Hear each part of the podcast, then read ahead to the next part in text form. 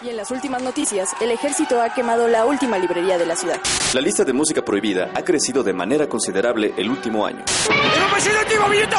¡Oye, no! ¡Momento de atacar! ¡Contra japonesa! ¡Chico su madre! ¡No, no! ¡Ah!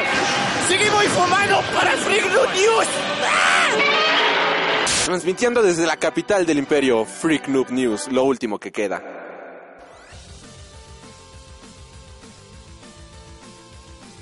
Hola amigos y bienvenidos sean a Freak Noob News, su podcast de Cultura Nerd. Yo soy Alri, los saludo como cada semana. Y damas y caballeros, este es el final. Este es el fin de toda una era, the end of an era. Damas y caballeros, con este programa cerramos el, eh, esta semana de podcast del podcast de los últimos días. Y de igual manera con este programa se cierra un círculo entero que nació de- desde el 11 de septiembre del 2014 que fue el primer podcast. Yo sé que es una fecha muy extraña para, subir programa pero es lo que tocó no ya después fue de diablos qué bonita fecha elegimos para bueno qué bonita fecha terminé eligiendo para subir un programa no pero Vaya, ese día era jueves, el podcast se subía en jueves y dije, pues hoy es Thursday, hoy es día de Thor, vamos a subirlo. No estaba pensando en nada más cuando lo subí, bueno, ya dejemos de todo eso. Em, después de este programa no podemos ocupar música con derechos de autor, al menos que paguemos ciento y tantos euros al mes. Lo cual digo, eh, me gusta comer, me gusta tener, este, comprar ropita, hacer cositas, así que creo que no es todavía todavía no es monetizable este este asunto no es este costeable mejor dicho. Por lo cual damas y caballeros en este programa la dinámica va a ser de la siguiente manera. Vamos a hablar obviamente del tema principal sí pero de igual manera vamos a dividir el programa en 5 minutos estar hablando una canción, 5 minutos canción, 5 minutos una canción para poder abusar por completo de la música como si esto fuera un programa de radio. Les recuerdo nuestra red, y bueno, pues ya, a partir de la próxima semana, no más musiquita, posiblemente esto ya los hartó a varios de ustedes, o posiblemente no, la verdad es que no he recibido malas críticas, de hecho he recibido este comentarios bastante bonitos. Casi nadie habla de la música, ¿verdad? Hablan más de los programas, pero eso se agradece. Gracias por estar comentando los programas. Eh, com- otros comerciales, pues nuestras redes sociales, síguenos a través de iTunes, no, a través de Instagram, Twitter, YouTube, Facebook y Tumblr como Freak Noob News. De igual manera, si estás escuchando esto a través de iBox, iTunes, TuneIn, este Mixcloud o Google Podcast, te invito a este suscribirte para que no te pierdas ningún programa, dejar tus valoraciones y comentarios sobre cada programa. En esta ocasión vamos a cerrar este ciclo de programas hablando de las óperas espaciales, también para volver a cerrar este ciclo de programas de ciencia ficción que abrimos con el programa de este Cyberpunk japonés a inicios de mes, ya acaba febrero, acaba una época, acaba toda una era de poner este cancioncitas y cortes musicales. Así que sin más, damas y caballeros, nos vamos a nuestro primer corte musical. Yo soy Alri y estás escuchando Freak Noob News Podcast, tu podcast de cultura nerd. Universidad de Springfield. Pregunte por nuestro concurso de lemas en latín. Mi primer día en la universidad. Quisiera que mi padre viviera para verlo. ¡Oye! ¿Cuánto llevas allá atrás? ¡Tres días!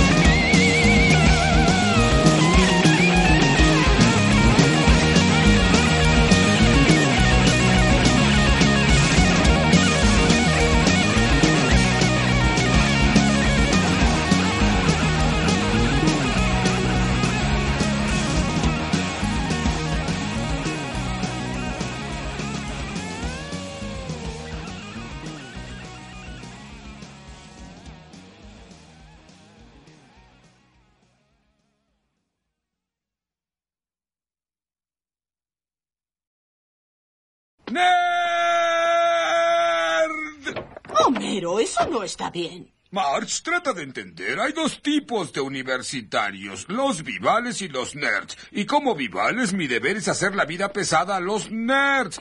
Oye, hermano, ¿viste ese estúpido nerd? ¿Cómo dice? Y regresamos aquí al Freak Noob News Podcast, su podcast de cultura nerd. Acabamos de escuchar la canción de The Sound of Silence de Disturbed y Only for the Week, eh, la versión en vivo de la banda In Flames. Y ahora sí, damas y caballeros, iniciamos con las noticias de la semana. Y pues una muy mala noticia para los fans de DC Comics en el mundo cinematográfico. Y es que la película de The Suicide Squad dirigida por James Gunn no contará con la presencia de Will Smith. A pesar de la mala recepción de buena parte de la crítica y el público con Escuadrón Suicida, Warner Bros. Pictures plantea realizar una secuela, esta vez bajo la dirección de James Gunn. El estudio ya está preparado para ponerse en marcha con el proyecto cuya producción arrancará en septiembre. Sin embargo, a esto se le une una mala noticia y es que el actor Will Smith ha confirmado que no va a estar presente en Suicide Squad 2. Según parece, la razón principal por la que Will Smith no regresará al Escuadrón Suicida se debe a un conflicto de, de programación ya que el intérprete tiene la agenda muy apretada con otros proyectos.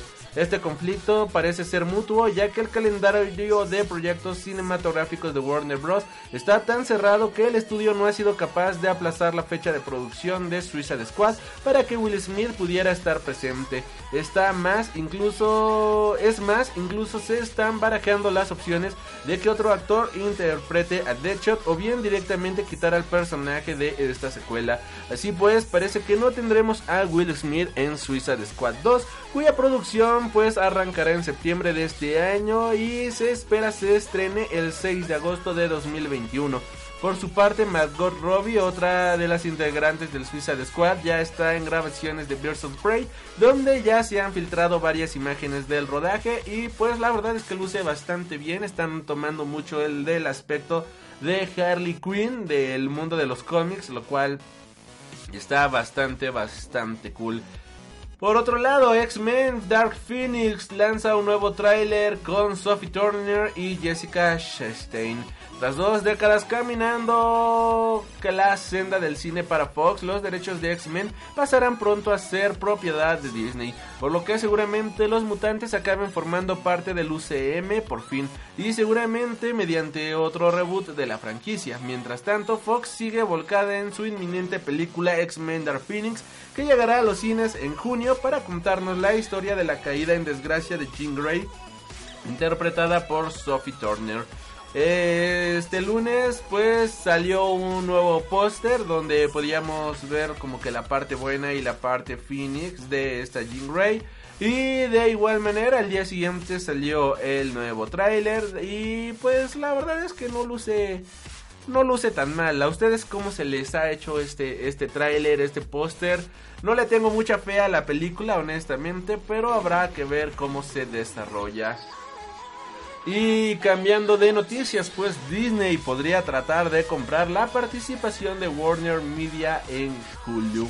Disney continúa en su afán por adquirir todo lo que se pone por delante. Ahora podría tocarle el turno a Warner Media. Y es que parece que Disney estaría interesado en adquirir la participación de la compañía en Hulu. Nuevos informes aportados por Variety sugieren que Disney podría tratar de comprar la participación de Warner Media en Hulu, este servicio de video on demand que se fundó originalmente en 2007, cuyas inversiones se dividieron entre Disney 30%, 20th Century Fox 30%, Comcast 30% y Warner Media 10%, con la reciente adquisición de Fox por parte de Disney, la cual se espera se haga efectiva en un mes, más la posible adquisición de las acciones de Warner Media, otorgarían a la compañía el 70% del control sobre Hulu. Según informa el medio AT&T, la compañía que adquirió Warner Media se encuentra actualmente en conversaciones para vender las acciones actualmente valoradas en unos 930 millones de dólares. Para la compañía, la reventa de Hulu podría suponer el próximo paso para mover las inversiones a otros proyectos de Warner Media, como realizar su propio servicio de streaming.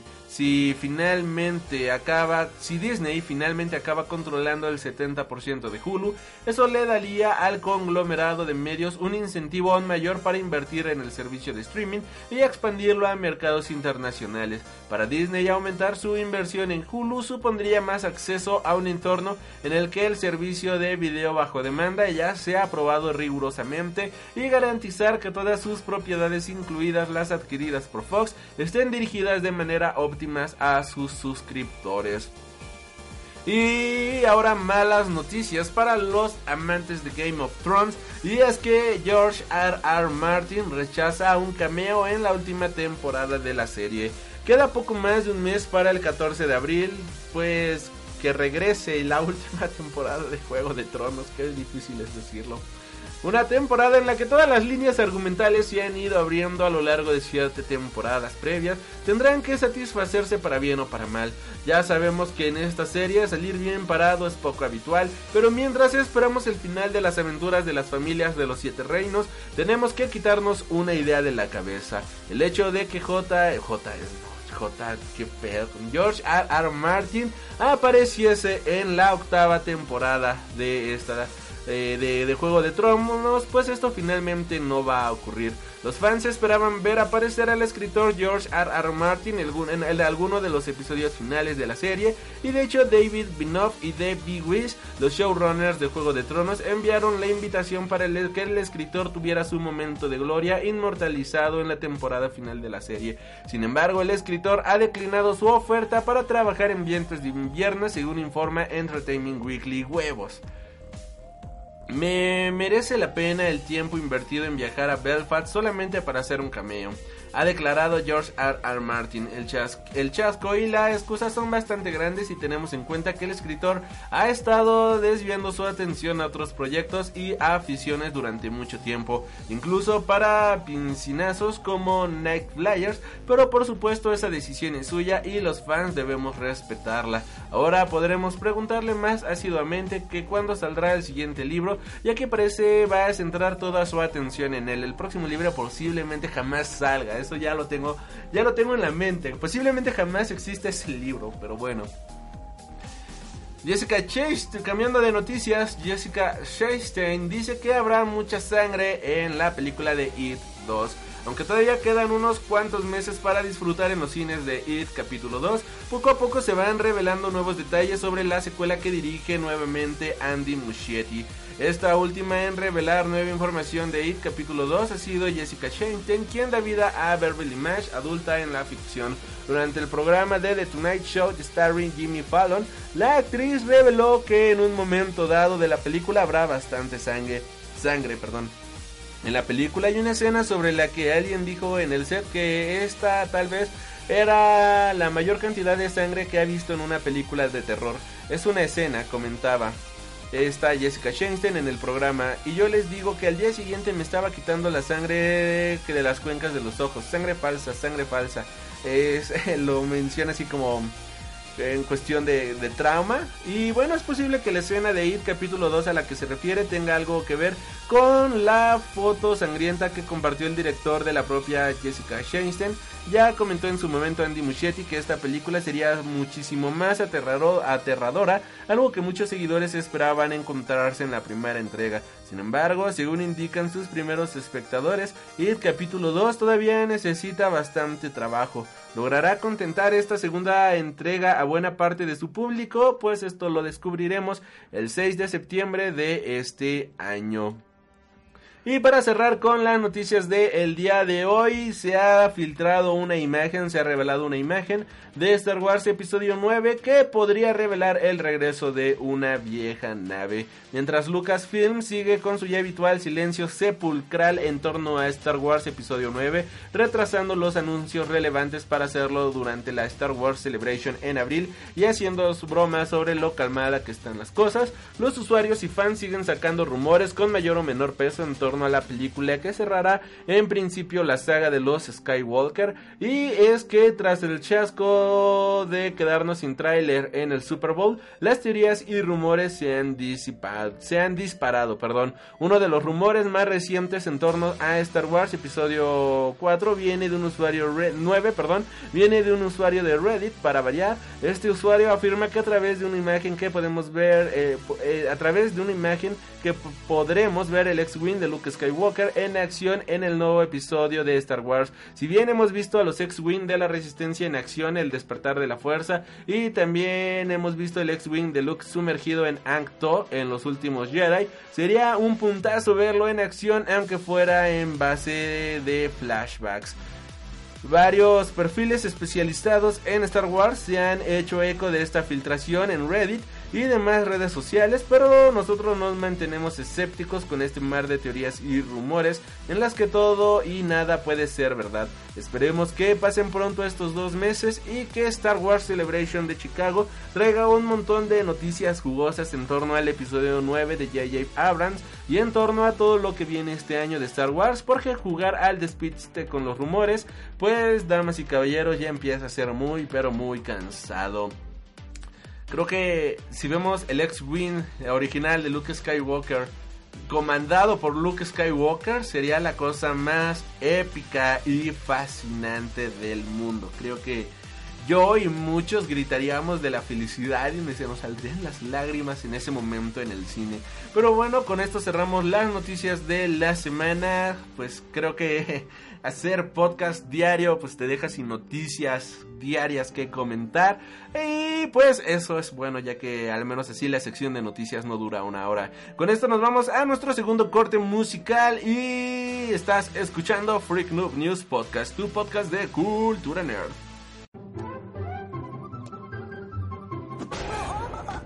Mis órganos. ¡Órganos humanos inferiores! ¡Uy, ay! ¡Mi Squidly Spooch!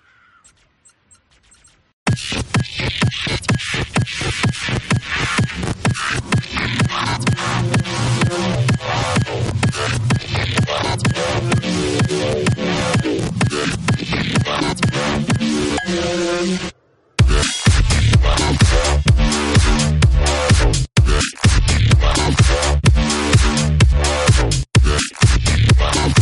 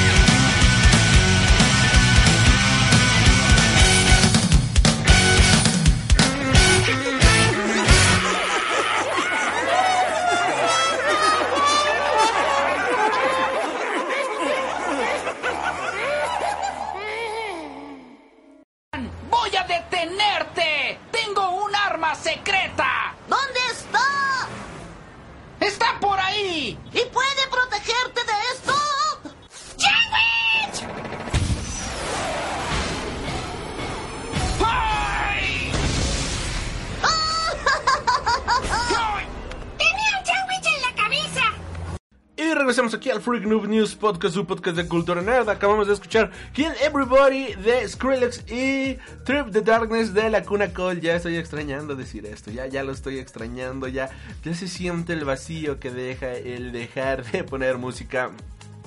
Y con esto comenzamos con el tema de la semana. Y vamos a hablar sobre las Space Opera. Más que nada, ¿qué diablos es una Space Opera? La Space Opera es un subgénero de la ciencia ficción donde se relatan historias acerca de aventuras tratadas de forma futurista, tecnológica y en ocasiones romántica, y que en mayor parte de los casos tiene lugar en el espacio. Se puede considerar la Space Opera como la continui, como la continuidad, como la continuas, como la continuación natural, perdón ya, de las novelas de aventuras sobre escenarios propios de la ciencia ficción. De fondo están los perritos ladrando, que suenan a muchos perros, pero Ay, por Dios, pero bueno. Es que luego se juntan los perros de aquí, los perros del vecino, los de la calle y... Vaya, todo el mundo están hablando. Como no sé si recuerdan ese capítulo de Padre de Familia en donde está este, el perro, ahí, este... El perro ahí ladrando, Brian está ladrando ahí, eres tú, que no sé quién, y después el otro perro de, sí, soy yo, hey, son ustedes, y todos los perros ahí gritándose entre ellos, y pues es como si estuvieran ladrando toda la noche, pues así, pasa muy similar, creo que quienes vivimos, quienes viven en una zona donde todo, casi todos los vecinos tienen perros sabrán de lo que hablamos, pero bueno, continuando, se puede considerar, considerar la Space Opera como la continuación natural de las novelas de aventuras sobre escenarios propios de la ciencia ficción, los personajes suelen pertenecer al arquetipo héroe-villano y los argumentos típicos tratan sobre viajes estelares, batallas, imperios galácticos, exhibiendo vistosos logros tecnológicos. El escritor Wilson Tucker utilizó por primera vez el término space opera de forma peyorativa en 1941 para referirse a lo que él percibía como vicios y clichés de la ciencia ficción de su tiempo, haciendo alusión al género de la soap opera, programas de radio dramatizados populares en Estados Unidos en aquel momento. Estas mismas llamaban así en relación a las marcas de jabón soap en inglés que solían patrocinarlas y a las horse operas como se había empezado a denominar a los western. De hecho, algunos críticos y fans han hecho notar que muchas tramas utilizadas en Space Opera son una traducción directa de las historias del oeste al contexto del espacio exterior, como parodiaba la famosa portada trasera del primer número de Galaxy Science Fiction antes de que este término se popularizara.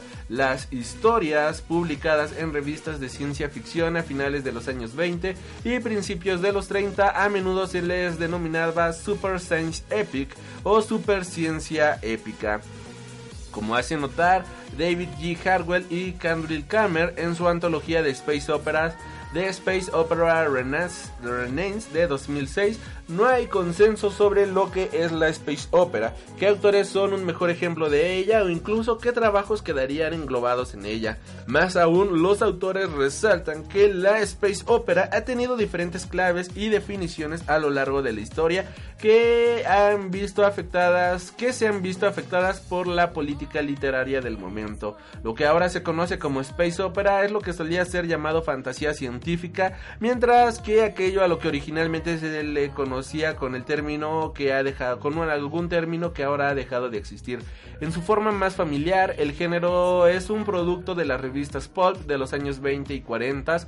La ciencia ficción en general tomó el género pulp y de aventuras, el western e historias en emplazamientos exóticos como Oriente o África y la space no es una excepción y la space opera no es una excepción. Existen numerosos paralelismos entre las naves tradicionales y las espaciales, entre los exploradores de época colonialista y los exploradores del espacio, entre los piratas marítimos y los piratas espaciales, etc.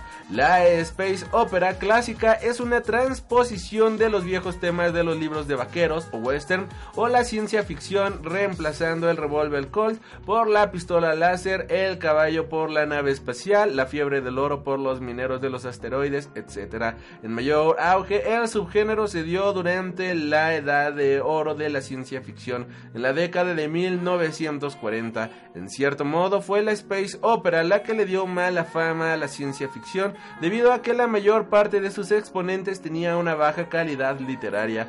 Una novela muy temprana, proto ciencia ficción, podría ser también considerada la primera space opera, y se trata de Edison's Conquest of Mars, de Garrett P. Service, publicada en 1898, que aunque precede el término space opera, contiene todos los clichés que caracterizan al género, naves espaciales, viaje a otros planetas, vola- coches voladores, batallas contra malvados alienígenas, armas militares de gran potencia destructiva, doncellas en apuros e incluso una primera aparición del rayo desintegrador.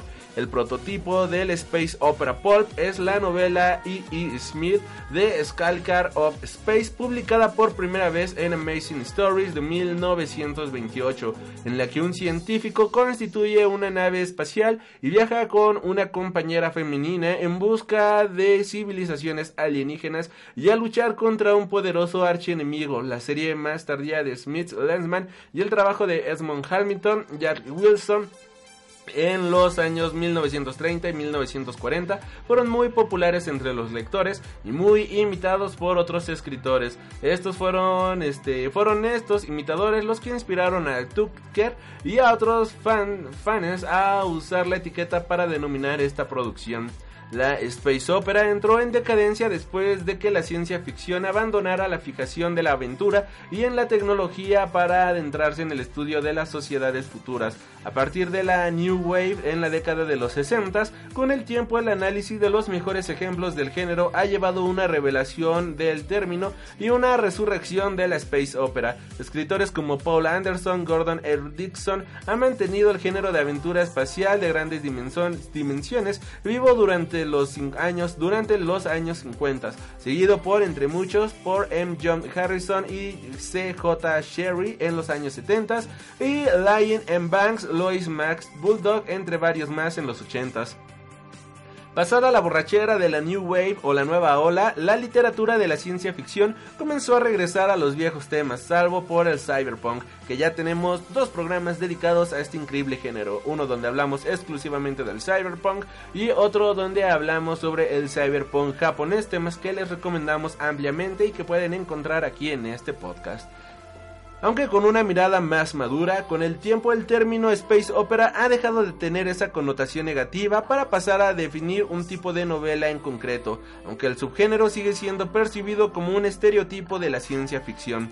En el terreno cinematográfico, el final de la era dorada de la space opera lo marcó la película de 2001, Una odisea en el espacio, mientras que Star Wars hizo que volviera con gloria y majestad al género, que desde entonces sigue teniendo sus éxitos. Series de ciencia ficción de popularidad como Star Trek, Babylon 5, Lex y Stargate son en general clasificadas como space opera, siendo la exploración espacial, las guerras entre imperios galácticos y las aventuras a raíz del contacto de con civilización al con entre contactos y las aventuras a raíz del contacto entre civilizaciones.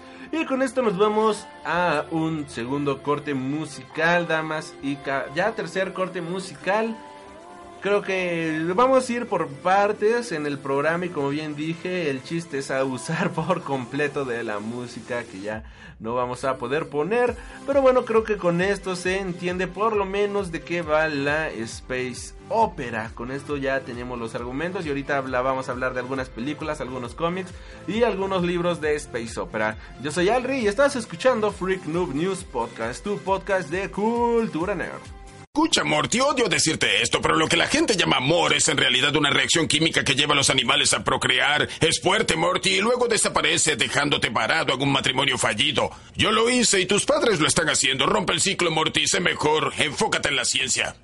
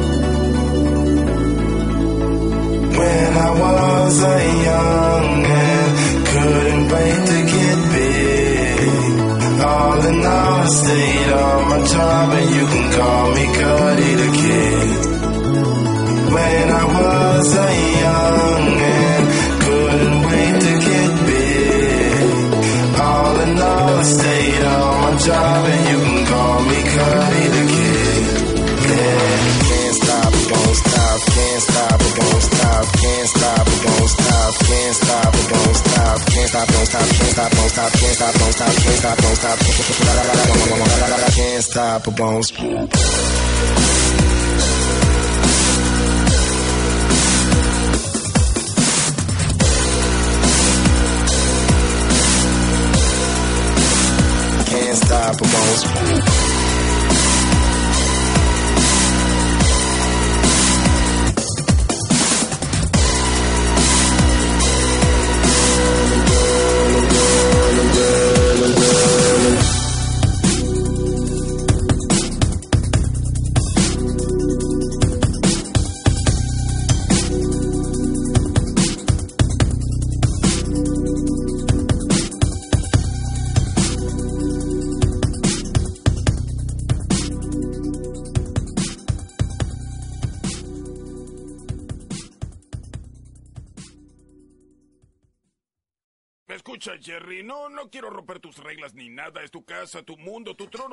César, pero te diré lo que pienso sobre la escuela, Jerry. Es perder el tiempo, un montón de gente tropezando entre sí, el, el tipo de pregunta dos más dos y todos responden cuatro. Luego la campana suena, te dan un vaso de leche, un pedazo de papel que dice que puedes ir al baño o algo así. Es decir, no es para gente lista, Jerry. Sé que no es una opinión popular, pero es lo que pienso sobre eso.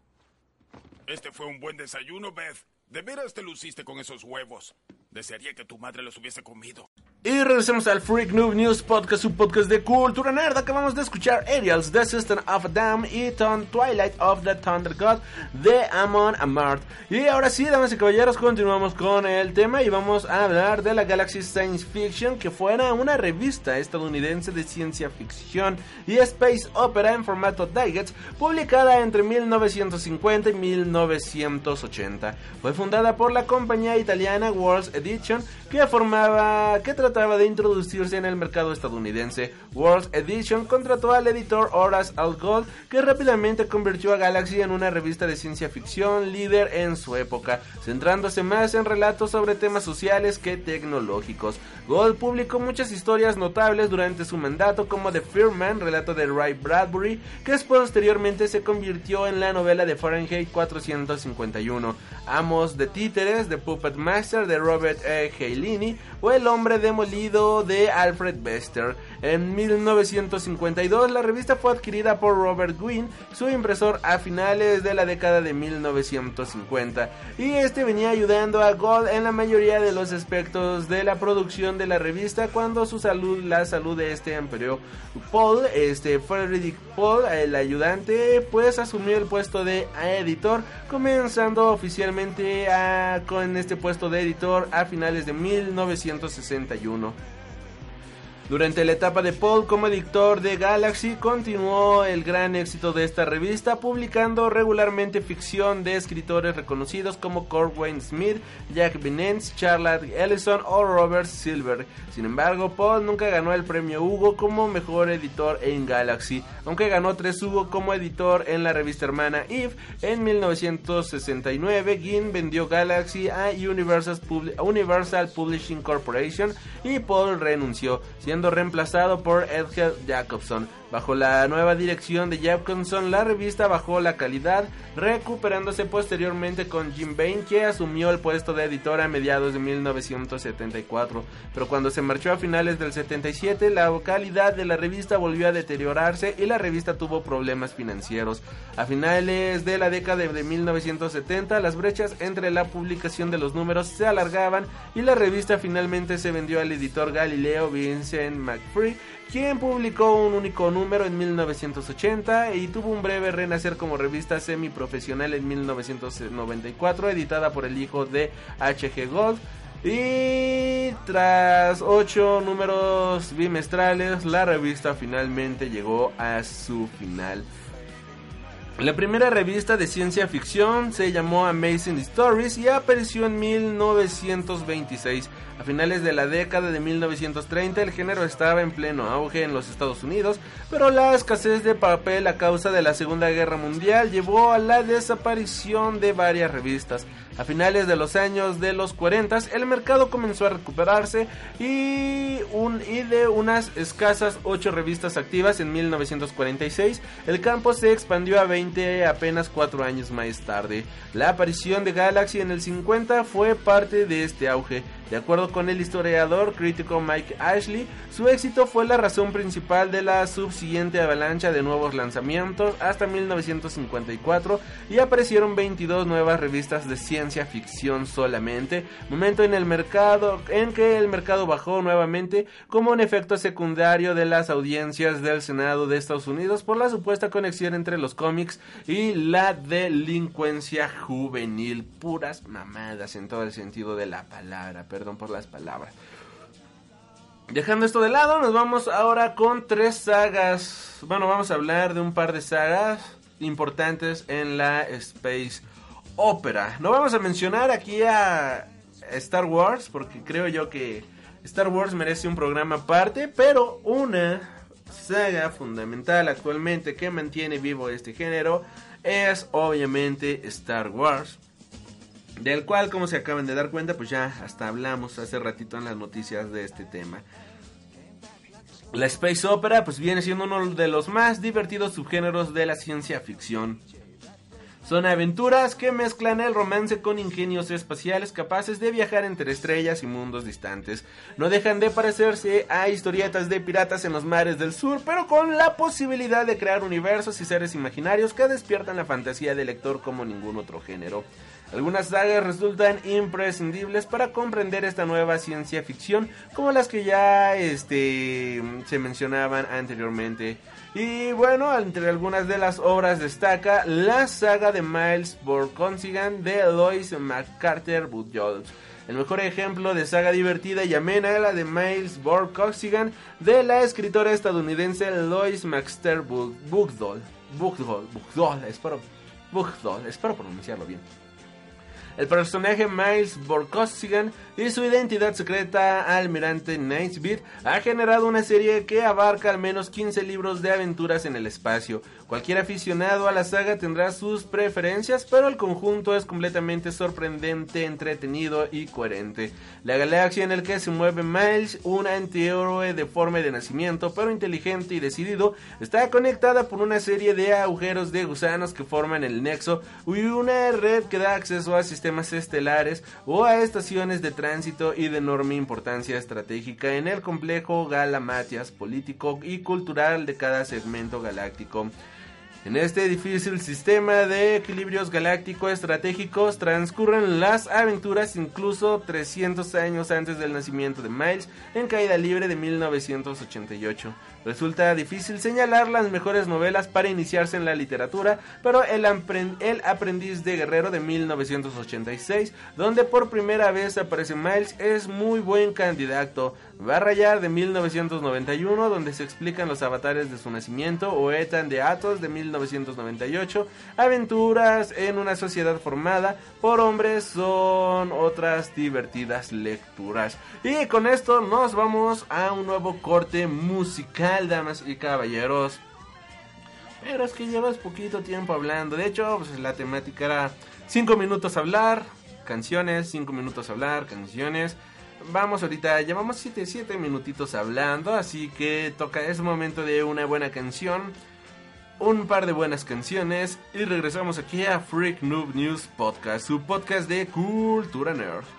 Niño, su padre no habla en serio. Por supuesto que sí, March. No volveré a ir a la iglesia nunca. Homero, ¿en verdad vas a renunciar a tu fe? No, no, no, no, no, no, no, no, no, no, no, no. Mm, Bueno, sí.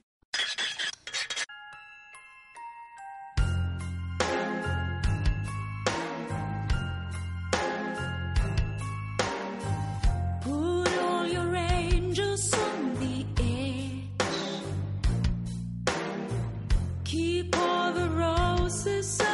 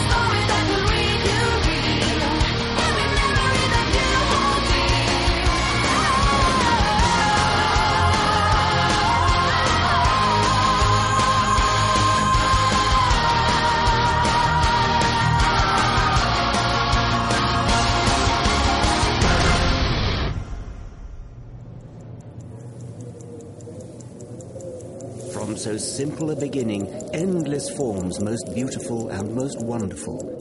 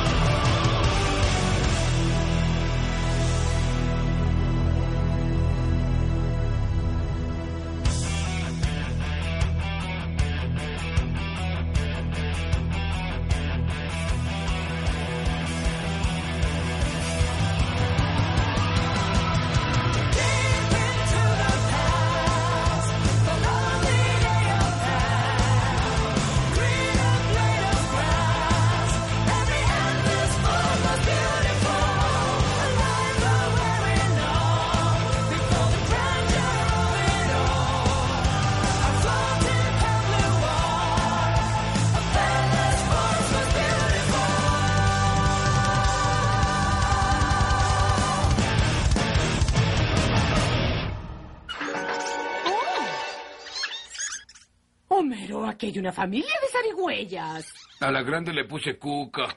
Mm, voy a ver al señor Mandino. Y regresamos aquí al Freak Noob News Podcast. Acabamos de escuchar la canción de I Walk Alone de Tarja, la canción de Storytime de Nightwish y de igual manera de Nightwish pero con otra vocalista, Endless Forms, Forms Most Beautiful de The Nightwish, vaya. Y bueno, continuamos con el programa de esta semana. Por otro lado, también tenemos la saga del Mundo Anillo de Larry Niven. Publicada en 1970 con el título de Ringworld, Mundo Anillo de Larry Niven, describe como una alianza de razas galácticas, incluida la terrestre, y investiga un artilugio en forma de anillo construido alrededor de una estrella por una civilización desconocida. ¿Le suena lo que a la estrella que encontraron hace un par de años que baja su intensidad de la luz de manera repentina? Bueno, pues aquí hay algo de eso. Un leitmotiv que también usaría, Arthur C. Clarke en su propia saga de Rama, cita con Rama, Ravenous with Rama de 1973. En el universo Mundo Anillo, el medio de transporte es similar al que se utiliza en la saga Hyperion, las cabinas de teletransporte que te conducen a donde desees inmediatamente, aunque para desplazarse por el espacio usan dispositivos de hipervelocidad más rápidas que la luz. Pero lo más sorprendente son las dimensiones de todo un increíble sistema artificial de mundos habitados, como físicamente Mundo Anillo resultaba inestable en un sistema estelar, Larry Niven, que permanece a esta casta de escritores de ciencia ficción que consideran sobre todo la posibilidad científica de la historia, escribió ingenieros Ingenieros del Mundo Anillo de The Ringworld Engineers en 1979 con la dedicatoria Si usted es dueño de la primera edición rústica de Mundo Anillo es el que contiene los errores, merece la pena el dinero gastado. Entre las secuelas se encuentran Tono de Trono del Mundo Anillo de 1996 e Hijos del Mundo Anillo de 2004. Por otro lado, también tenemos La Guerra Interminable de Joey Halden, La Guerra Interminable o The Forever War de 1974 de Joey Halden. No se planteó como una saga al uso, sino como una breve serie que cuenta los siglos de guerra entre humanos y extraterrestres. Un, claro antecedente de la saga de Ender y una clara réplica antibelicista al éxito militarista de Robert Henning en Tropas del Espacio de Starship Troopers de 1959. Otra saga que tuvo su réplica cinematográfica para el 97, visto por un excombatiente herido de la guerra de Vietnam. Lo más atractivo de este conjunto de novelas son los saltos colapsares, el método de transporte interestelar que permite viajar más rápido que la luz a través de agujeros negros, pero con humanos que sufren los efectos relativistas de estos viajes. Cuatro meses a hipervelocidad significan 350 años en la Tierra.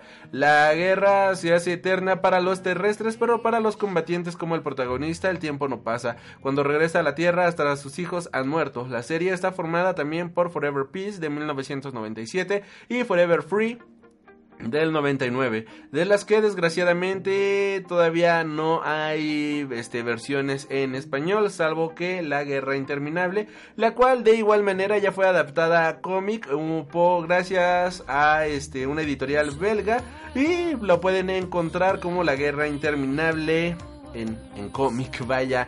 Por otro lado, también el mundo del anime ha visto muchísimo sobre el este las óperas espaciales. Y entre estas tenemos Sek- Sekai no Moncho o este La cresta de las estrellas de 1999 que tan solo cuenta con 13 episodios basada en una novela de series de Mori Morioka Hiroyuki. La Crest of the Stars es este inicialmente una historia de ciencia ficción en la cual pues nos van a contar una aventura espacial, pues, vaya, no, bueno, una reina, espacios y todo esto. Tenemos también este voces de una estrella distante, esto viene siendo una película, eh, una ova, como se le conocen en Estados Unidos. Esta es eh, en Estados Unidos, ¿no? En Japón. O también la pueden encontrar con el nombre de Hoshi no Koe. Ho- Hoshi con, con, con H, no con, con, con J. Es Hoshi no Koe o Voces de una estrella distante o Voices of a Distant Star es del 2002 y bueno esta historia es este fue creada prácticamente por un solo hombre que es Mo- Makoto Shinkai y Shinkai escribió, dibujó, dirigió la historia y la animó digitalmente con ayuda de su computadora a lo largo de casi un año y dos días. Incluso él y su novia pusieron las voces de los personajes en la versión original, aunque posteriormente se realizó una segunda versión con actores de doblaje profesionales. El compositor Tenno proporcionó la música y Shinkai y Temno habían trabajado juntos en un estudio de videojuegos eróticos llamado Minori y Temon también puso música al corto anterior de Shinkai llamado Kanojo to Kanojo Doneko o, o Ella y su gato del 99. Después compondría su más actual este, obra Kumo no Muko Yakusoku no Basho o Más allá de las nubes, la tierra prometida de 2004. En Hoshi no Koe, la Tierra está en guerra contra los Tarsianos, una raza de alienígenas, en donde una chica de instituto, Mikako Nagamine, se alista a las Fuerzas Armadas de las Naciones Unidas para pilotear un mecha, que es un robot gigante, vaya. Pronto este tiene que abandonar la Tierra y su amigo Noboru Terao. A medida que el ejército sigue a los tarsianos en su retirada, Mikao se aleja cada vez más de Noboru y por tanto los mensajes de textos de Mikaku manda que Mikaku manda a la Tierra con su teléfono móvil tardan cada vez más en llegar a su destino. Al final los mensajes tardan 8 años, pero Noboru sigue esperando la vuelta de Mikaku. El argumento de Hoshi no Koe se centra en el vínculo que existe entre los dos en su relación a muy larga distancia, más en las batallas espaciales que en que Mikako debe de luchar.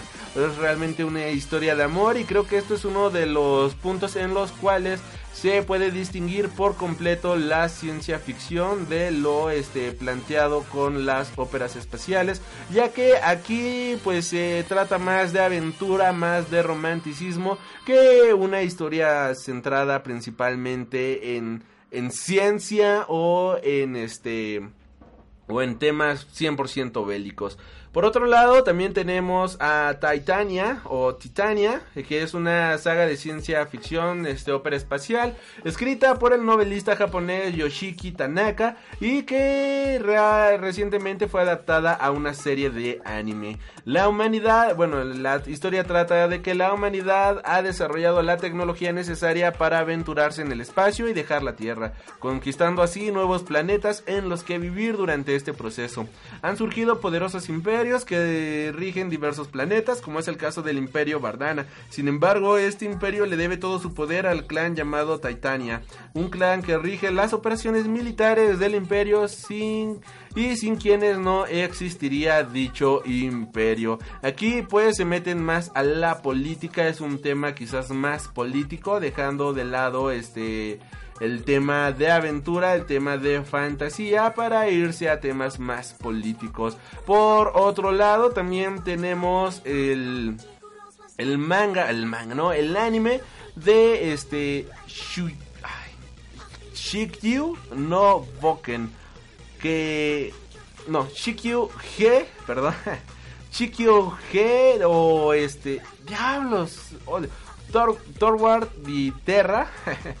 Que bueno, este está basado en una historia de los 70 en un manga del legendario mangaka Takemiya Keiko y Towards the Terra o como, como me pronunciaba hace rato que no sé pronunciar eso, nos va a mostrar una versión intergaláctica de Brave New World en el cual pues van a plantear esta historia como si estuviera transcurriendo en el siglo 30 en donde la vida en la Tierra se ha vuelto completamente imposible debido a la sobrepoblación y debido a la contaminación y se han creado sociedades intergalácticas gobernadas por supercomputadoras. Los humanos son ingenieros que toman este participación, pero aquí el mundo está gobernado por grandes máquinas. Aunque esto pues puede entrar en la en el cyberpunk, se considera más una historia de este ópera espacial debido a que la temática principal no son los este el mundo tal cual, sino lo que ocurre con estos humanos. Esta historia se puede comparar con algunas obras como este obras de Alex Haley, Ray Bradbury o George Orwell, en donde realmente la humanidad está en completa decadencia y somos gobernados por alguien más, somos este alguien más toma las decisiones de este la de la humanidad, vaya, es una historia que, creo yo que vale, vale la pena echarle un vistazo. Otra historia que vale la pena pues es Outlet Star, que viene siendo, no voy a decir el nombre en japonés porque es Sheiho Bukiyo Autoro Suta, algo así.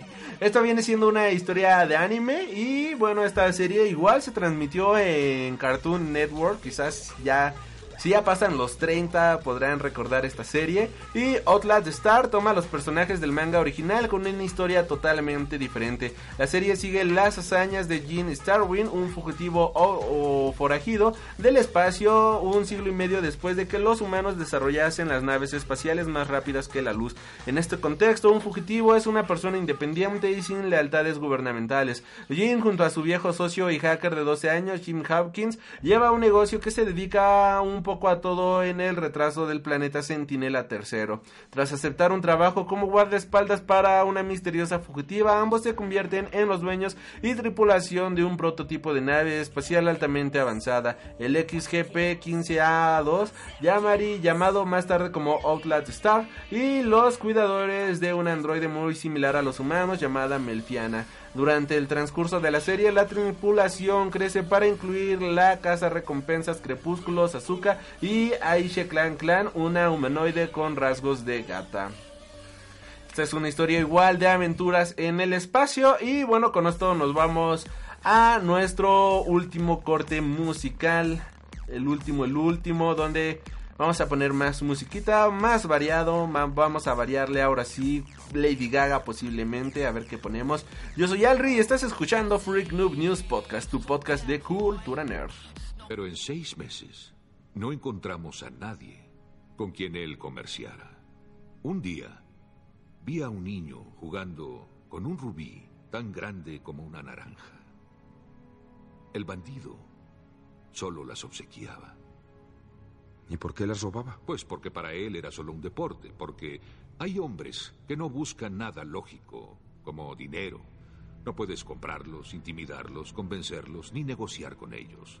Hay hombres que solo quieren ver arder el mundo.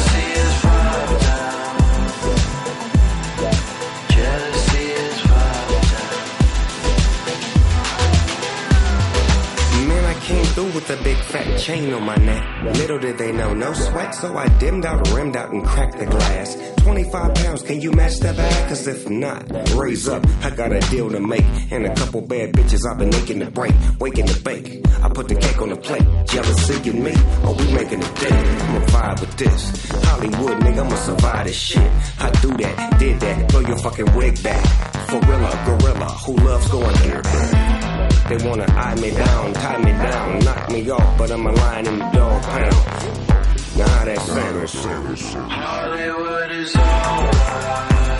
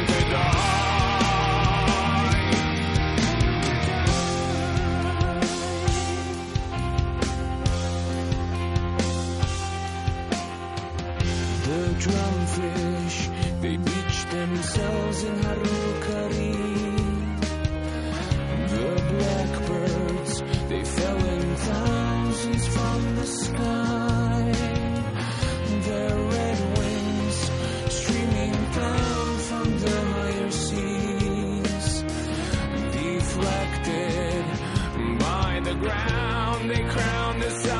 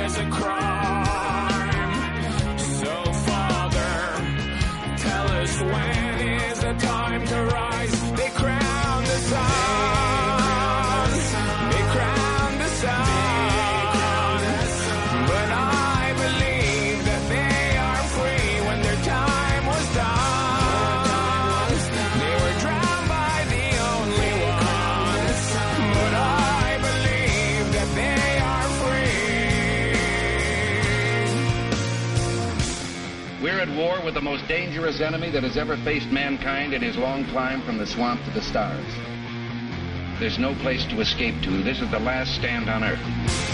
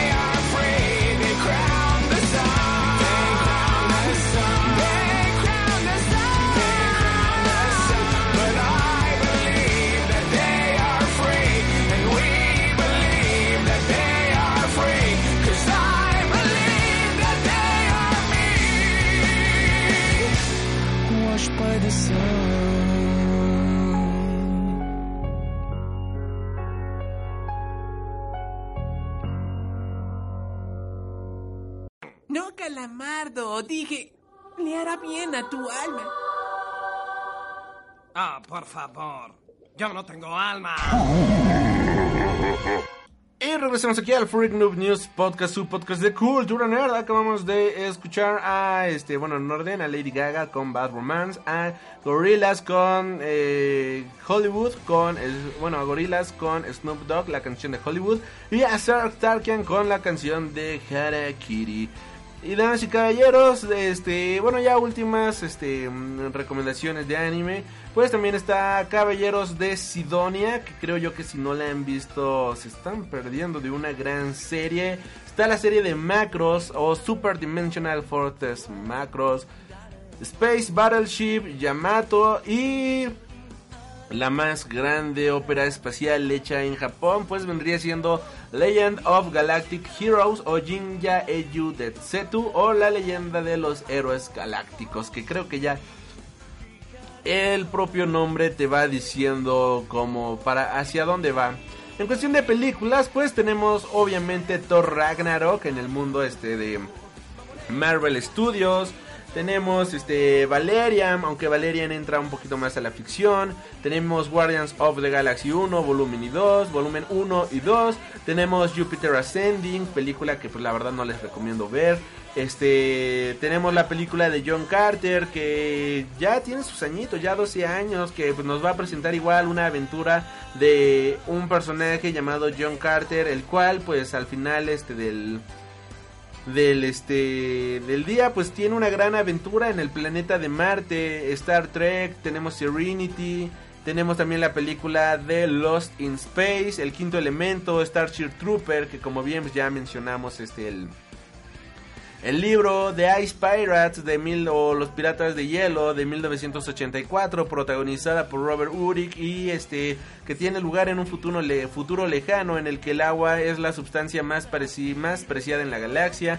En este universo hay piratas espaciales que se dedican a robar a otras naves para hacerse de su cargamento de agua. Tenemos la primera adaptación de Doom, pero pues Doom pues entra también muchísimo más en la ciencia ficción. Obviamente tenemos a Flash Gordon de 1980, eh, que es una historia, bueno, está basada en la historieta creada por Alex Raymond en el 34 y fue una película que tuvo mucho éxito este, en la década de los 80, de hecho hasta contó con soundtrack de Queen y que lamentablemente después cayó en el olvido. Tras luego el éxito de Star Wars en el 70, después del éxito de Star Wars en el 77, pues Hollywood eh, decidió darle vida a Flash Gordon, pero cayó en el olvido. También tenemos la saga de Battle Beyond the Stars o la estrella, la, la batalla más allá de las estrellas, otra ópera espacial que vio la luz tras el descomunal éxito de Star Wars del 77. Y en este caso, esta película fue producida por Robert, Joe Roger Corman, uno de los grandes artífices del cine de bajo presupuesto en Hollywood. Tenemos obviamente todo, todo, todo lo que involucra Star, Star Trek, The Black Hole también, este que fue la respuesta a Disney del fenómeno de Star Wars. El filme se centra en la tripulación de una nave exploradora que encuentra una gigantesca nave espacial con la forma y diseño de un invernadero en la Inglaterra victoriana, comandada por un misterioso científico. Película de Disney que ha caído en el olvido para bien o para mal. Tenemos Barbarella del 68, basada también en un cómic francés este Barbarella tiene como protagonista a una astronauta interpretada por Jane Fonda del siglo este a ver veamos 41, si no me equivoco, no, 49. Ay. Es el siglo un siglo muy lejano, perdón, quien enfrenta todo tipo de vicitudes para detener al científico malvado Duran Durand, dueño de un rayo capaz de destruir la galaxia. Esta película fue dirigida por el francés Roger Badmin. Tenemos este Flash Gordon, una película de Flash Gordon de 1900 este 41, la primera película de Flash Gordon que existió y pues también la película está interpretada por Jennifer Lawrence, que acabo de olvidar su nombre. Busquemos la película. Jennifer, Jennifer, Jennifer, Jennifer Lawrence. Ay, esta peli Pasajeros, la película de Pasajeros de 2016, que igual pues es una épica de space, una película de space opera en la cual pues nos van a contar la historia de dos pasajeros que despierten en una nave en medio en medio de un viaje estelar y no pueden volver a quedar dormidos, no pueden volver a el modo de hibernación, así que se van a ver destinados a este pasar los últimos días y toda su vida en esta nave viajando a un planeta al cual jamás podrán llegar. Y bueno, damas y caballeros, hasta aquí el podcast del día de hoy. Espero que les haya gustado. Yo soy Alri. Hubo demasiada música, yo lo sé, es el último programa en el cual podemos poner musiquita. Triste y lamentablemente. No me queda más que agradecerles por haber escuchado este programa. Si te ha gustado, te invito a suscribirte para más contenido cada semana. De igual manera, te recuerdo que ya a partir de este programa, pues ya no habrá cortes musicales.